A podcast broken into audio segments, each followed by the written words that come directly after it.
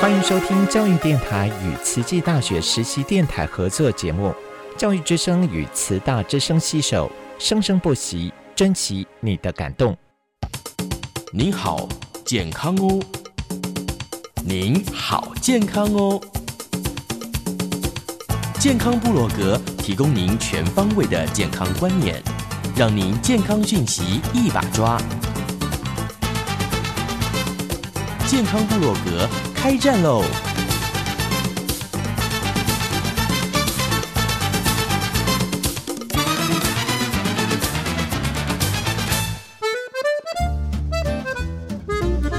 ！Hello，大家好，欢迎来到我们的健康部落格，我是秀芳。那今天呢，我们的两位来宾还是我们的温慧珍温博士，还有我们的江鹏毅。大家好，我是物质一的江鹏毅。哇，我们今天抢先哦！来，大家好，我是温慧珍。我们的温慧珍老师呢，其实在我们慈济大学非常有名，大家都认识他。每个人都有名啊，呃，有有大家都有名。可是我说的有名是大家都认识他，为什么呢？因为他真的因为教学的关系，他的学生从很小到很老都不是到很老到年纪很大都有，很资深，对，对资深美少女都有，对，对，哦资深帅哥也有，是的，对。然后最近连校长都是你的学生了，哦，你说的是我们每个礼拜二的运动班呐、对对对，真的不容易。哈。如果说大家都有运动的习惯，对于你来说是非常的开心。这点我真的要赞叹校长，因为我觉得他的理念是正确的。嗯，我觉得礼拜二啊，就是在校长带动之下，整个教室是满的耶。我觉得不管是一线的博，对，真的很多人就说哇，原来四十五分钟而已就可以从暖身、激励、柔心肺，然后平衡跟拉筋都训练到，是。而且是满身大汗。是，那天我们的一个男生是被他的老婆叫来的，嗯。哼，然后呢，他做一做之后，他全身水龙头像忘记关一样，是是是彪悍的。是我们想去都可以报名去的吗？可以呀，哦请找校长室黄先庭同仁报名报名，八点多的八点十五分到九点，，OK，对，欢迎大家。这是我们给同仁去体验一下的。对，颇受好评哦是。是大家做完之后，哎，真的感受很深。嗯，还有一个护理系老师跟我说：“哇，我第一天那个胸部这边啊，胸大肌好酸哦。哎，第二天，哎，我感觉我变挺了耶。第二天，啊，第哦第二第二天呢、第二次啊，第二天，第二次第二天，哦哦他就已经有隔天呐感感觉。然后第二次，所以来上课的时候就赶快跟我分享。哇，对，那整个人大家气色都越来越。所以一个礼拜一次也是有效果的。当然对从来没运动的人来说，好，这样我们可以来这个呃感受一下啦哈，嗯体验一下。欢迎大家、哦。OK，我是体验过了，真的，嗯嗯，很棒啊，可以继续来哦。哦。那要报名报得进去吗？现在暑期还有吗有啊，现在我们都持续进行中。？OK，有兴趣的可以到我们的哪里报名？哎，对不起，现在我们已经人满为患是，真的可以报名，嗯但是目前没有名额。OK，但是呢，我们现在对，我们现在正在培训呃指导员、教练跟器材操作员。就可以增资了。对对对，所以欢迎大家来参加哟。OK，未来相信有更多班哦，大家就可以一起来参加了哈。对，好，那我们之前都聊到了我们这个彭毅哈、参加比赛的一个心得，然后他从以前来哦，给我印象很深，他就在强调训练，呃，你的运动不是运动，你的运动只是的身体活活动，哎、嗯，要怎样才叫运动？训练训练很重要。对，那其实现在比赛已经过了，你还训练吗？当然呢，对，但是不会马上就那么超，嗯哼是会先循序渐进的。暑假了嘛，到处去玩啊，还训练吗？当然要，暑假暑假就是一个很好训练的时间没。错，专心训练期。全心训练的期，对对对为，所以呃所以暑假要特别安排训练，是你安排还是老师安排？啊，我自己安排。我我我们在比赛，它通常有分三个时期啊，哈，就是比赛完，它现在五月份的赛事，对。对。那这个叫比赛期。是。比赛前呢叫做调整期，是。那在比赛更之前呢叫做冬季训练期，冬季训练训练期。期，或者称一般或是一般准备期。或是基本体能嗯哼。堆量期。嗯哼，对堆量起，对对对，就是训练的量很大，哦，然后就是打你的基础。基础要先打好，嗯对对，那之前呢，他们就跟我突然有一天跟我说，老师我们要去印度。我说去印度干嘛？去印度高地训练。我说高地多高啊？我说两千二，两千两百哦公尺。那为什么要选择印度呢？对，因为来慈济大学之后就认识一科研究医医医科博的 Miran，嗯。哦然后他就是来自他来自印度的南方，嗯。哦。的海边？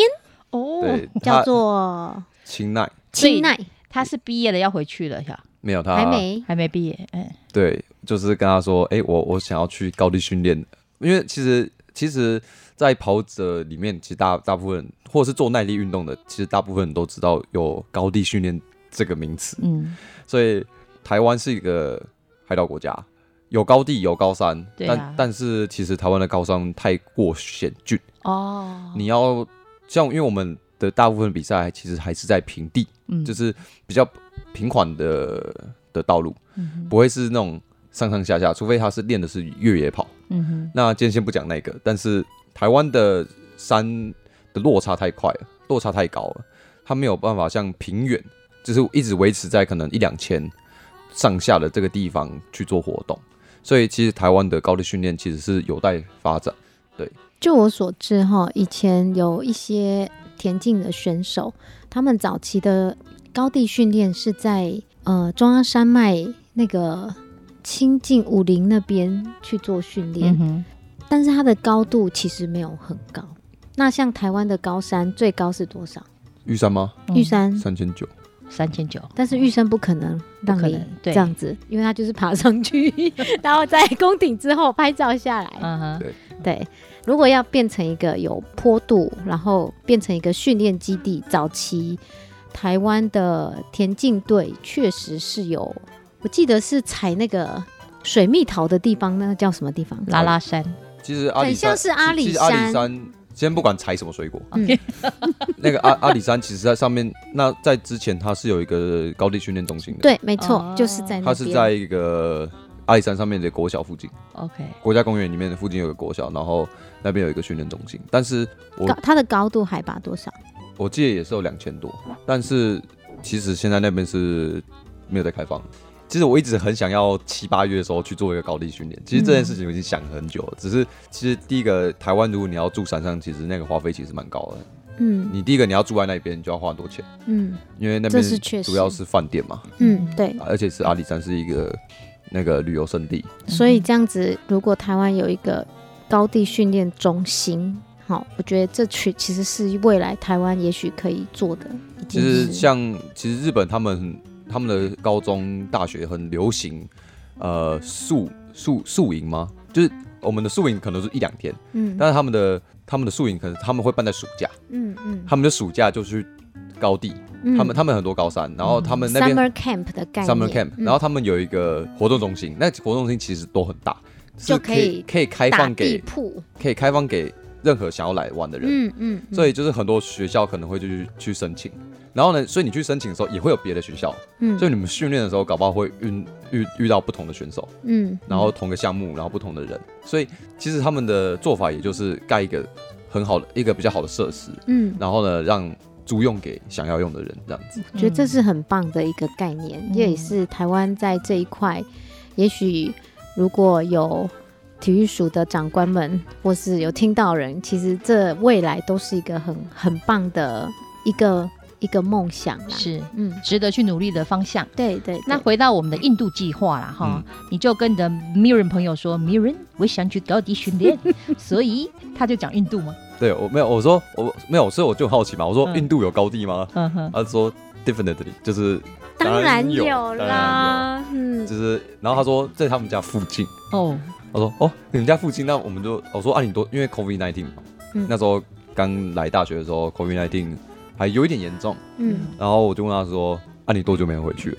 他说应该四五年，四年。四年对多没有回去四年多，哇，他来那么久了，他来六年了，啊，硕班就开始读了吗？没有，他就是博班吧，嗯？OK，嗯，好好努力哦，没有博士班通常就这样通常都这样。啊，所以说他已经那么多年没有回去了，对，所以他他说他在他们家附近，然后我说啊好啊，那那我们就是因为那时候才九月啊，如果要计划，其实是明年，所以还有一年的时间，嗯所以说，好，那那我们看看吧。就是我是说好，我说我很想去，哦，，对，然后他一直都有把这件事情放在心上，对，他就开始规划了。嗯他就有说他就开始规划这样子，哇哦，太棒了，但是你好像要去蛮长一段时间的吧？那个日期是怎么安排？想到说要去那么久？呃，我是想说，呃，这学期一放一放假就去，然后因为因为高地训练，其实你不能只去一一两个礼拜，不行，一两个礼拜它的适应效果其实就相对会嗯比较少，所以我希望我至少可以待两个月。哦，会有那种高山症的可能吗？这个就是我听到之后，我第一个反应，我说，嗯。哎、彭毅，你们拜托第一天上去的时候，因为就我的 background knowledge 哈，我就知道说高地反应通常出现是在海拔大于一千两百公尺的这个高高度就开始。嗯哼，所以如果他们是两千多，那就是已经算是一个中海拔，所以中海拔是一千二到两千四百公尺。呃，因为我觉得年轻人哦都觉得自己没有问题，但是我都跟他说，体能状况跟有没有高山症是没有直接相关的。对有啦，我我相信这个担心都是必要的，但是谢谢。我觉得自己有爬过山，然后也在山上有待过，至至少两三天、三四天。我是有高山症的经验，多久以前啊？一两年前吧，嗯很近啊，是最近期的事情。嗯啊，你有什么感觉？但是最，但是我发现我会高山症的高度其实其实还要再更高一点。哦，对，是多高的时候？我觉得至少要三千五以上，嗯，我才会有特别特别明显，比较急性。但是我们在印度其实也要待蛮久的时间，嗯，所以该做好的准备都是要做好。例如，先去看个医生啊，他们看医生有给什么样的建议，或者是可以先开药给我们，我们把药带过去。嗯只是真的有需要的时候，就按按照医生给的指示这样子。所以我一开始建议他们说，他们如果第一天要上去的话，因为从高山镇的医医学的考量来说，如果迅速上升到比较高海拔的时候，一定应该是要渐进的去去让身体适应。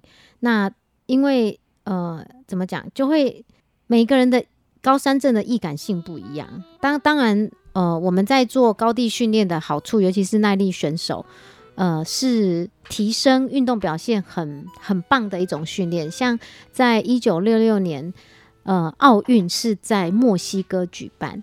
大家知道墨西哥它是一个非常海拔很高的高地，所以在这么高，然后氧气又稀少的环境之下，哎，这个就可以辨辨认出，哎，而且这是奥运等级哦，它的它的最大摄氧量。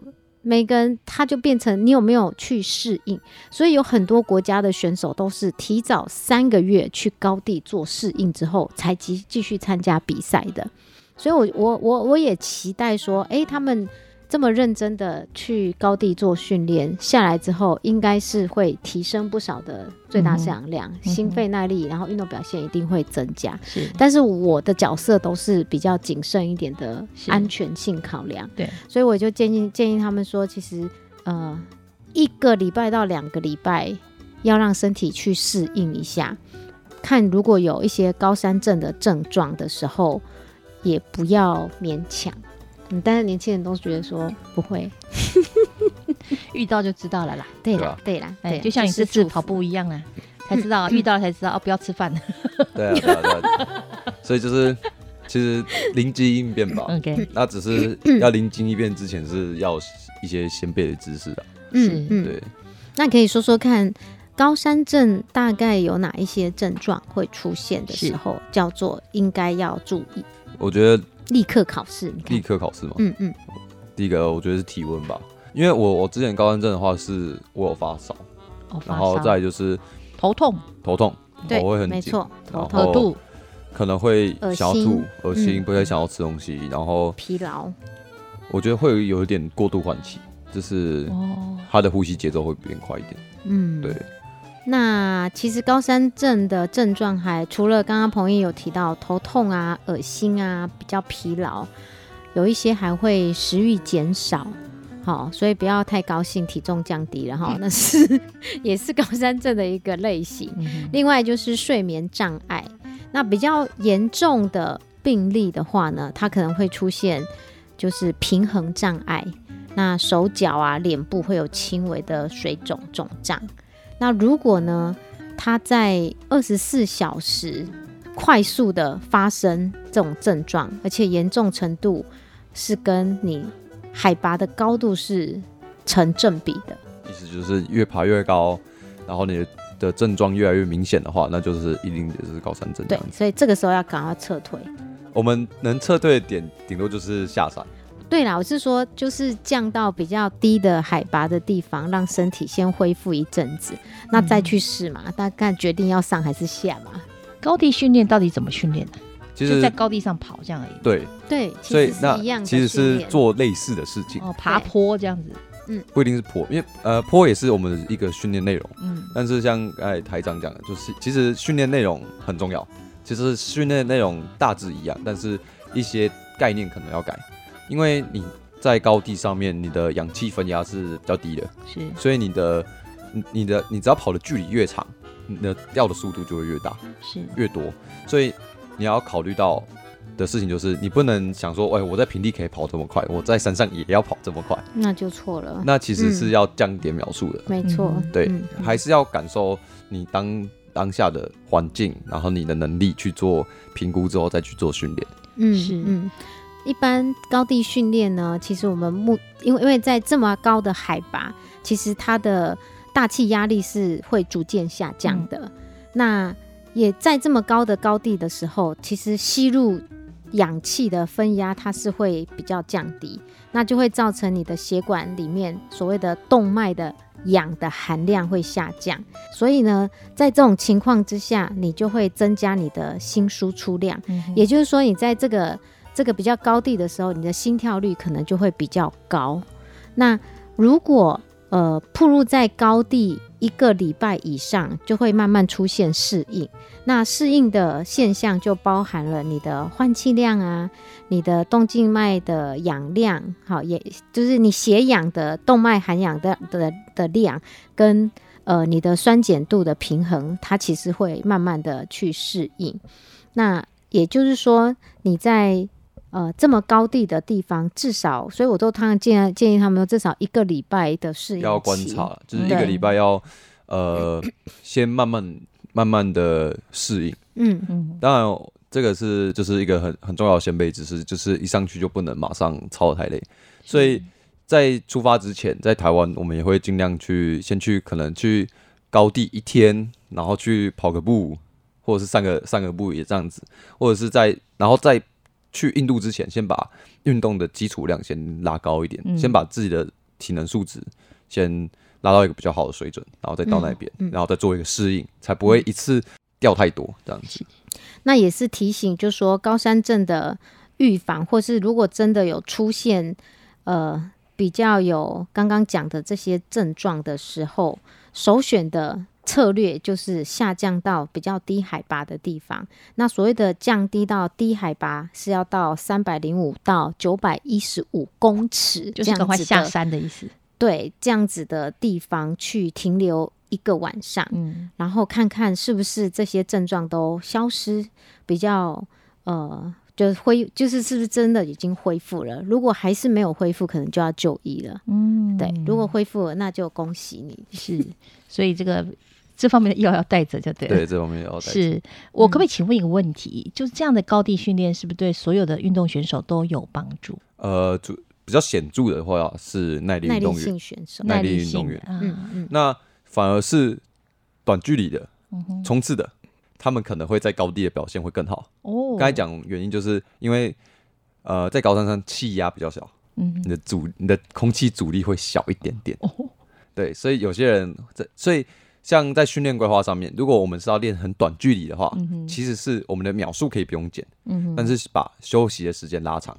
那如果今天跑的是比较长的，我们就是把速度减慢，OK，哇，今天好像也上了一堂课的感觉啊、好，这个大家有吸收到了，虽然我们不太可能去高地训练了啊，不过有既然彭毅要去，我们就祝福你、啊，嗯。以后大家爬山。那爬山也不会跑，像这样子的训练方式。对呀、现在都跑山呢、我们叫做、真的、啊。对啊。哇塞！我又又听到一个不同的世界。好，我们下次再来听，好不好？感谢大家今天的收听。祝福大家要运动哦，拜拜。树林间，松鼠穿梭跳跃，蝉声朗朗中看见，各自天空盘旋。边，一群悠悠浮潜。水上徐徐凉风，有飞舞蝴蝶。地平面，小羊归声不母，蝼蚁行进庄严，风貌淡雅而亲切。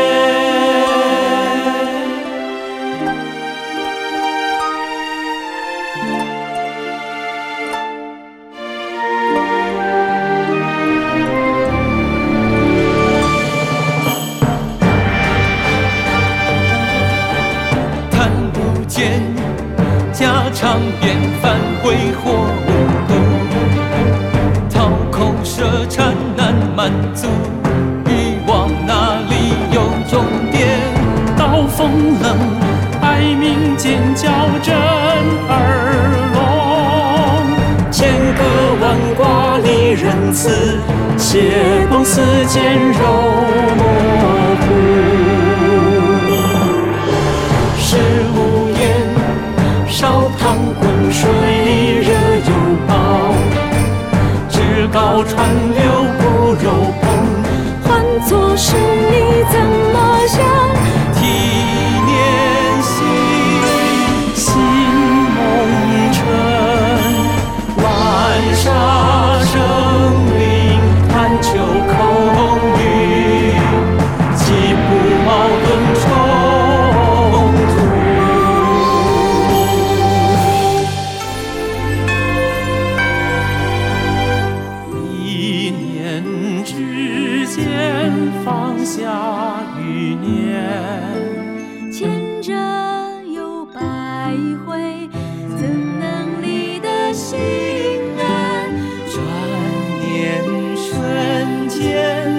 轮回不再纠缠。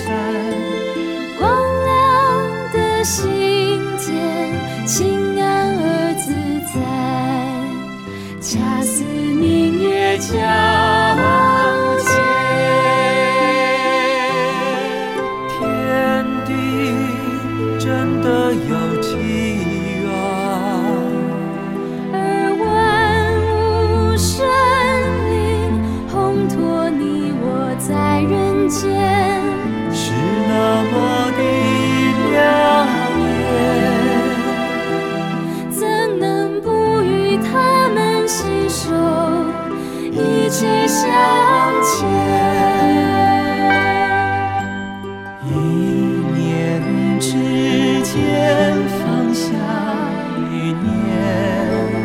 念，牵着又百回，怎能离得心安？转念瞬间，轮回不再纠缠。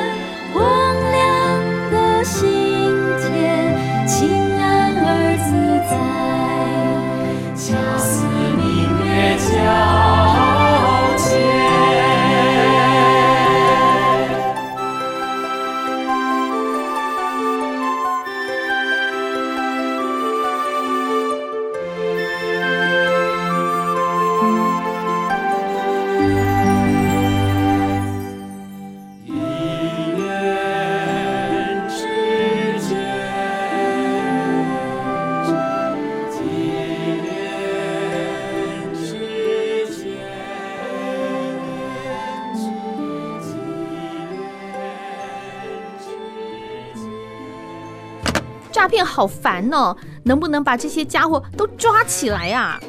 放心，有打诈国家队。社区进出的人好像怪怪的耶，怎么办呐、别担心，警察保护你。哦，警察事情真多，当警政署长一定很累。为大家服务是我的职责。阿昭署长来了。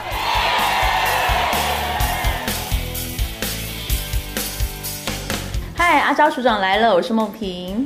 各位今晚听众朋友，大家好，我是警政署的署长黄明昭，大家好。署长来了，我有个问题要问你：是什么问题？千骗万骗不离 ATM，这句话我已经听到耳朵都长茧了是，但是还是这么多人被骗，到底为什么？啊，我想这个讲的那个是我们去购物哈，嗯去用刷卡来购物这种诈骗手法啦。嗯，我明白，就是比如说我买了一个什么东西，嗯然后一万块的东西我已经汇过去喽，对然后对方就告诉我说，你这个付款有问题，那你要去 ATM 那边解除分期付款。分期付款对，然后我就去 ATM 操作了。嗯但是问题是我的疑问就是，这不是已经很常在跟大家说千骗万骗不是啊离 ATM 吗？是啊，那为什么啊，我们警察机关受理下这种案件，我们很不能理解、啊，为什么警察机关一直在宣导这一种 ATM 就不可能解除分期付款这个设定嘛？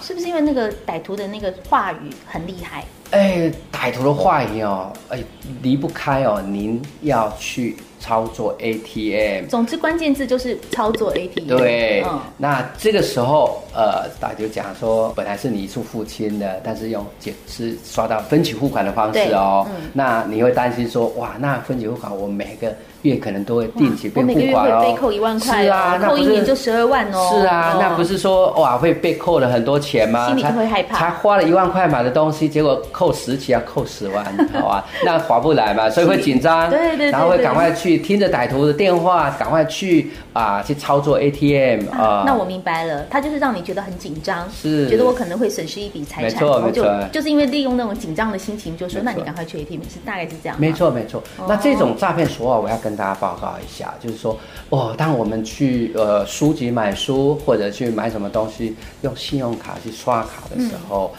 那刷卡其实我们都是呃一次刷的全部买单嘛，全部付款嘛。结果接下来你回去不久，你就接到电话了啊，这自称说我是哪一家书局的客服人员，你。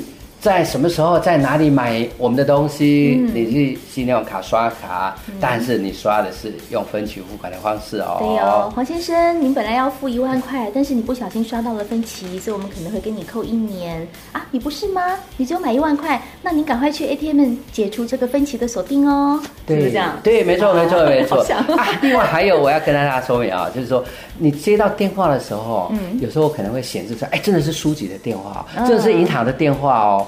那但是这个电话都是经过变造、跟一个哦篡改的哎，它是用。前面大概有一个加加字字的电话显示出来，但是那个都是国际电话啊，境外电话进来的，哦，哎但是要让你追不到源头。对对啊，这是一种嗯电信的一个技术了啊嗯，可以在啊，实际上我们打电话的地方的电话号码就可以变为是说真的银行的电话哦，而且，这是电话怎么这么篡厉害啊是啊是啊，这是嗯科技哦的资通性的一个科技问题啦哦哎，啊，这个被歹徒呃应用来做诈骗了哈。真是不应该。对呀、对呀、那所以啊，我们这个部分呢，我们要特别强调，就刚刚也讲过了哈。其实有接到这种电话的时候，你千万千万要记住，去操作 ATM 不会去解除你任何的一个扣款，嗯或者是设定什么什么功能等等之类的哦。因为你很紧张嘛，我怕我本来一万块，然后变成说要付个十万，对因为一紧张下就听他们操作了。对，而且又有一个方式啊，他会电话哈，就你一直啊拿个电话，一直听他讲，啊，一直听他讲、啊，听他呢，对，不让他讲，然后听他怎么讲，你怎么操作，怎么操作，哇，你打 key in 进去什么号码，什么什么字的时候，其实啊，那是在做汇款汇出去的一个动作啦。呃所以所长是不是这样讲？我只要听到人家跟我说叫你去 ATM，我就啪挂掉，假的。对，假的，对不对是诈骗，哦哎，就不要理他。真的，所以所长今天来跟我们提醒，真的不要再被骗了，千骗万骗不理 ATM，ATM、解除分歧什么都是假的，不要再相信了。对，嗯没错，没错。我是哈梦萍，我是阿昭署长。我们下次见喽，好拜拜拜